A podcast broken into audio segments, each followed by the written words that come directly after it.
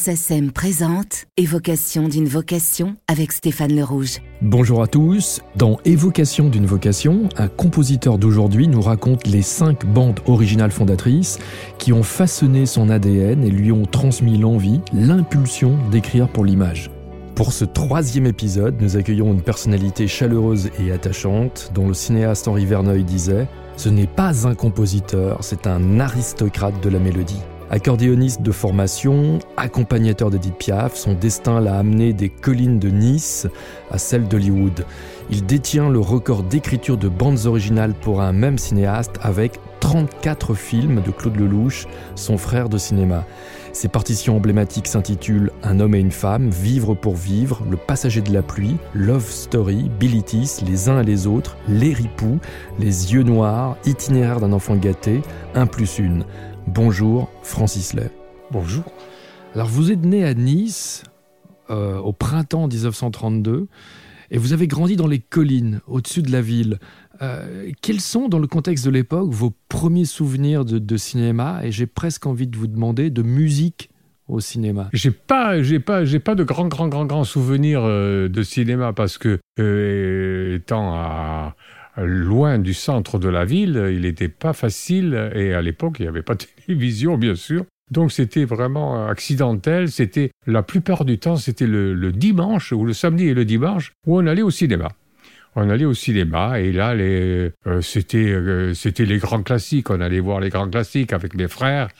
Et euh, J'adorais voir les, films de Laurel et Hardy, de Charlie Chaplin. Et euh, dans un film de Charlie Chaplin, il y avait euh, une musique qui m'avait énormément plu et, c'était dans euh, Limelight.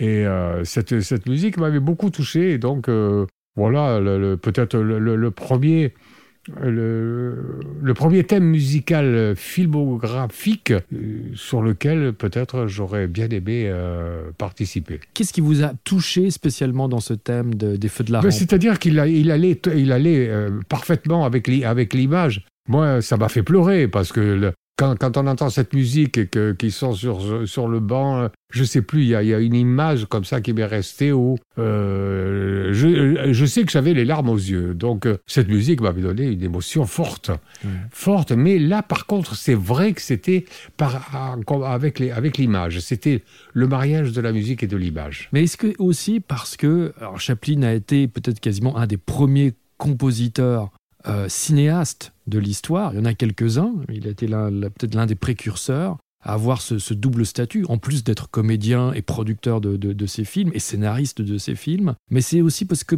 peut-être dans Les Feux de la Rampe, ce thème euh, est déjà le thème d'un Chaplin qui n'est plus le Chaplin de l'époque du muet, c'est plus c'est plus le personnage de Charlot, c'est le personnage de quelqu'un qui a été une, une, icône de la, de, de, la comédie mondiale, le personnage peut-être de l'histoire du cinéma le plus populaire traverse le temps, et que là c'est un thème qui correspond à un versant, disons au deuxième versant de sa vie, au Chaplin de la maturité, du vieillissement aussi, et qui a du mal à faire rire encore, qui essaye de retrouver son public. Est-ce que vous trouvez que ça, c'est en ça que ce thème vous a, pu vous toucher aussi? Bon, Il, il m'a touché dans les, dans, dans, les deux sens. Il m'a touché dans, dans, le sens que, le, que, que, que l'image était, était, était, superbe, que les acteurs étaient superbes, et que ça... Euh, moi, j'avais jamais entendu, j'avais jamais écouté euh, séquence de film aussi touchante et aussi euh, forte que, je ne l'ai pas vu comme un, comique, je l'ai vu comme un véritable acteur. là. Dans. Donc, si ma mémoire est bonne, c'est...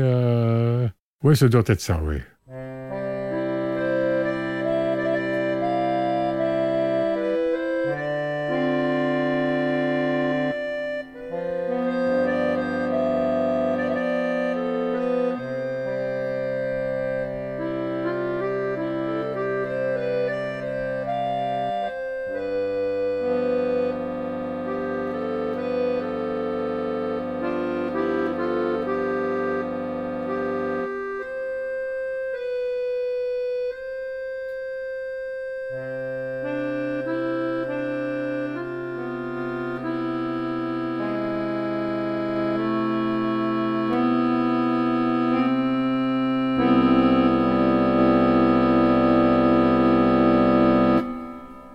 Alors vos parents étaient, étaient italiens, donc je suppose que la culture transalpine était très importante euh, euh, dans le contexte familial de votre enfance. Et du coup, vous m'avez cité un, compositeur qui doit peut-être pour vous être associé à des réminiscences de l'histoire de votre famille. Vous avez voulu inclure à cette liste de cinq compositeurs et partitions Nino Rota. Nino Rota, c'est exceptionnel. C'est exceptionnel parce qu'il a créé, toujours pareil, un créateur pur et pur. Il a créé un, style de musique qui n'existait pas et qui, qui collait tellement avec l'univers de félinien que j'étais j'étais en admiration devant, devant ce couple. Ensuite, euh, mélodiquement, c'est pareil. Il était, euh, c'était un mélodiste hors pair sachant que c'était un grand, grand, grand, grand musicien, qu'il avait, qu'il avait euh, un bagage, euh, un bagage musical très, très poussé. Il, avait dirigé des orchestres symphoniques. C'était pas. Mais ça, ce, ce, style de musique, il a été vraiment le créateur et il en a inspiré d'autres. Mais dont moi. Mais ça vous fait quoi, vous, d'avoir un compositeur de culture savante et qui arrive, avec sa, son savoir-faire, sa technique, à réinventer les musiques populaires italiennes, et notamment tout ce qui est lié notamment à l'univers du cirque? Oui, c'était lié à l'univers du cirque. Donc, c'est vrai que ça, ça, y avait ce côté-là. Mais en plus de, cette culture, mes, parents, surtout mon père, mon père aimait l'opéra en plus. Il aimait, les, grands compositeurs, euh, Puccini. Euh, euh, J'écoutais la Tosca, il me faisait écouter la Tosca, des trucs à mon âge, à 7 ans, 8 ans, écouter la Tosca, ça voulait rien dire, parce que je comprenais pas grand-chose. Mais euh, euh, il me dit, écoute, surtout c'était les chanteurs. à l'époque, il y avait, des chanteurs euh, hors normes qui, avaient des voix absolument sublimes, des, des ténors qui étaient très très connus. Donc il me faisait, j'écoutais ça. Et puis, en fin de compte, l'oreille enregistre il y, a, des choses qui se passent intérieurement qu'on ne réalise pas trop et qui ressortent 10 ans, 15 ans, 20 ans après. On se souvient, je dis, ah ben oui, tu te souviens Voilà, on se souvient de, quelques mélodies euh, de, l'époque avec... Euh, bon, j'ai pas la voix de... Comment il s'appelait déjà ce fameux ténor? Caruso. Caruso. Euh, donc voilà. Quand vous avez vu les films de Fellini avec les musiques de Rota, ça a été pour vous une sorte de piqûre de rappel ou de réminiscence comme ça de d'enfance et de ces, écoutes d'opéra avec votre père? Non. Non, non, non, non, ça a été, ça a été la, une révélation totale. L'ensemble, j'ai pris le, j'ai pris l'ensemble, j'ai tout. J'ai tellement aimé, euh, euh, j'ai tellement aimé que je suis devenu euh, le fan fini de, de, de, de Fellini. C'est que avant qu'il ait sorti une image, j'essayais de la voir. Voilà. Et s'il y avait une partition emblématique pour vous, ce serait laquelle? Ça reste, ça reste quand même le, film art marquant où, où la, musique est sublimissime. Elle est, elle est tellement euh, touchante, tellement, euh, elle va tellement avec le film. Et ça, reste quand même leur univers. Il est, il est là et, euh, même si ça n'a plus le côté cirque là, parce que là, ça devient carrément une véritable musique mélodique.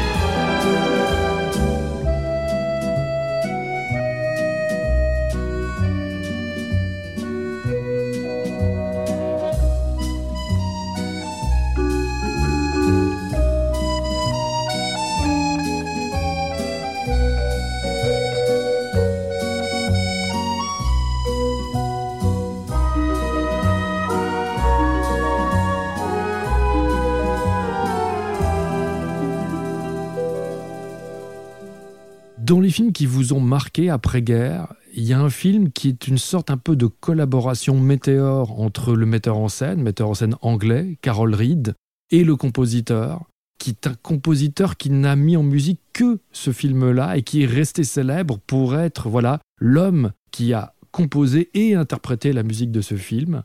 C'est Anton Karas, Orson Welles à l'écran. Le film s'appelle Le Troisième Homme. Quel souvenir vous avez de ce film et de cette partition. Pourquoi l'avoir choisi? Les avoir choisis Toujours par, l'originalité et la trouvaille, la trouvaille inouïe. Déjà d'utiliser un instrument qui était euh, complètement banni, qui était oublié du monde, le mettre à ce niveau-là, avec cet acteur prodigieux, et, euh, ce, musicien qui effectivement n'a fait que ce, que ce thème-là, mais quelle réussite!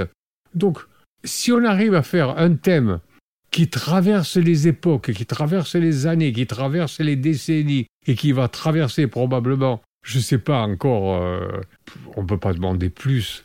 On ne peut pas demander plus. C'est la réussite la, plus totale. On ne demande pas à un, musicien d'écrire 50 thèmes qui soient mémorisables. Lui, il en a écrit un, et il a fait le tour du monde, et il continue à faire le tour du monde. Donc je trouve que euh, c'est c'est une grande réussite. Vous aviez 15 ans quand le film est sorti. Ça vous avait frappé que, contrairement à beaucoup de films américains dans lesquels on avait des partitions descriptives, une sorte de robinet à musique permanent avec des musiques qui surlignaient tous les détails de l'action, là c'était le, le contraire absolu de cette esthétique hollywoodienne, un thème unique sur tout le film avec un seul instrument, la sitar. Et eh oui, c'était ça la grande trouvaille. C'était ça, ça. Alors, euh, à, l'époque, je ne vais, pas, je vais pas mentir, je réalisais pas que c'était aussi prodigieux d'utiliser qu'un seul instrument. si on m'avait demandé de, faire une musique, j'aurais dit Ah ouais, allez, on prend 50 cordes, on prend de. Non. Là, lui, il a été très, très, très, très astucieux. Il a, il a, il a trouvé ce, lien. Il y a comme ça, de temps en temps, des, des choses nouvelles euh, qu'on ne réalise pas et qui, et qui prennent une part euh, très conséquente dans, l'histoire. Et ça, ça n'est une.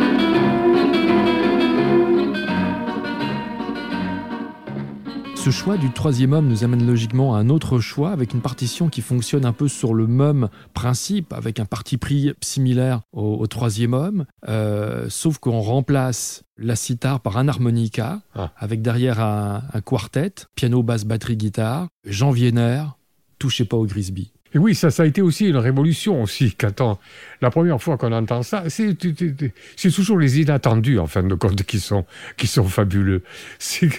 On s'attendait tellement peu à voir euh, un gabin euh, et puis euh, avec avec un harmonica. Et oui, oui, ça marche très très bien. Ça allume tout. C'est c'est vraiment fabuleux. Et le thème est magnifique. Le thème est une trouvaille, hein, c'est superbe. Et puis, il n'y a pas beaucoup, voilà, c'est pas la peine d'avoir des, des fioritures à droite et à gauche. c'est joué simplement, c'est joué avec du cœur. Et puis, et puis ça transperce, ça transperce tout. Et ça, ça restera également, ça restera quand même un intouchable dans, dans une partition de musique de film. Est-ce que ça vous a surpris quand vous avez appris que, que Jacques Becker, finalement, c'était lui, le metteur en scène du film, qui avait fait le choix de ne rien conserver de toute la partie, disons, euh, tension, suspense, toute la partie dramatique de la partition? Il l'a foutu intégralement à la poubelle. Et c'est lui qui a choisi de ne garder que ce thème-là sur tout le film. Oui, non, non, ça ne m'étonne pas parce que c'est dans, dans, ma conception. Dans, dans, les films américains, des fois, il y y a une saturation de musique. C'est-à-dire qu'il y a tellement de musique qu'on n'en retient aucune, et euh, alors qu'elles sont superbement bien écrites, bien faites, bien enregistrées, parce que là-bas, ça, ça rigole pas, quand c'est vraiment de, de, la grande qualité. Mais il y en a tellement que sur toutes les images, c'est qu'on on arrive, à, on arrive à une saturation de musique où on, récupère plus rien. J'ai l'impression que vous aimez, quand vous choisissez Anton Karas pour le troisième homme ou Vienner avec Touchez pas au Grisby, vous aimez une forme d'économie et de dépouillement.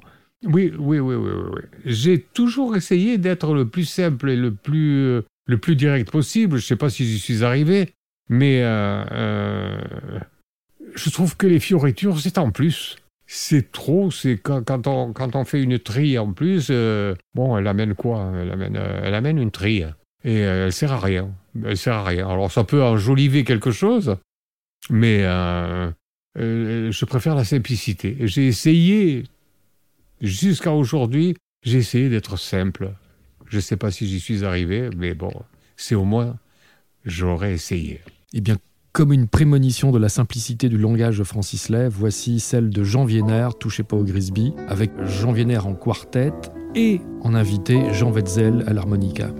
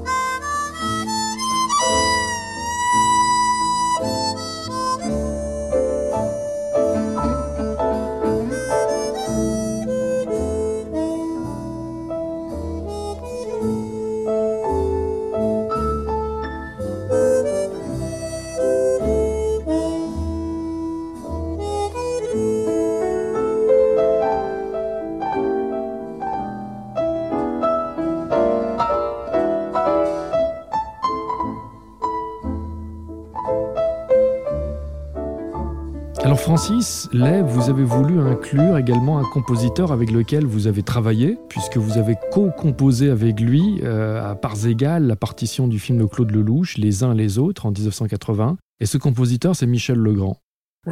Pour moi, c'était un grand honneur de, travailler avec Michel parce que j'avais été un fan de, sa musique sublime des Parapluies de Cherbourg, où il y avait un thème qui restera, qui restera toujours le thème de la séparation. Pour moi, ça avait été un, grand honneur de, travailler avec lui, alors que les choses étaient bien claires avec, avec le louche.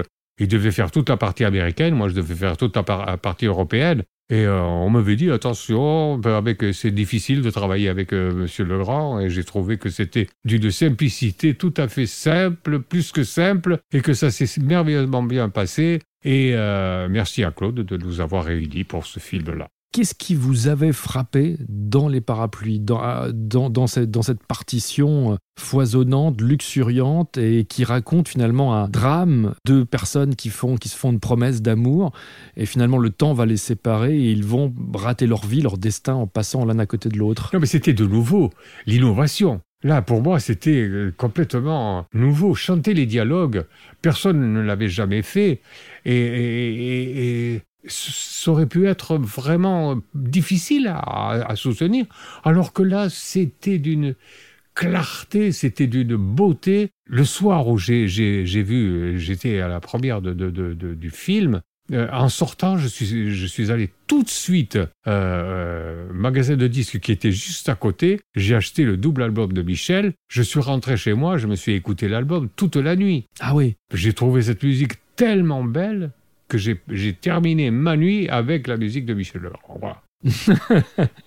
Est-ce qu'il y avait un thème en particulier qui vous touchait plus qu'un autre dans, dans le... Ouais, bien sûr, le thème de la séparation a été sublime.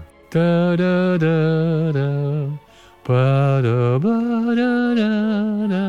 Rien que la trouvaille de ces notes-là. Ah, ah, bravo Michel. Pour conclure cette euh, évocation d'une vocation avec Francis Lay, Francis Lay rend hommage à Michel Legrand avec les parapluies de Cherbourg. Merci Francis. Merci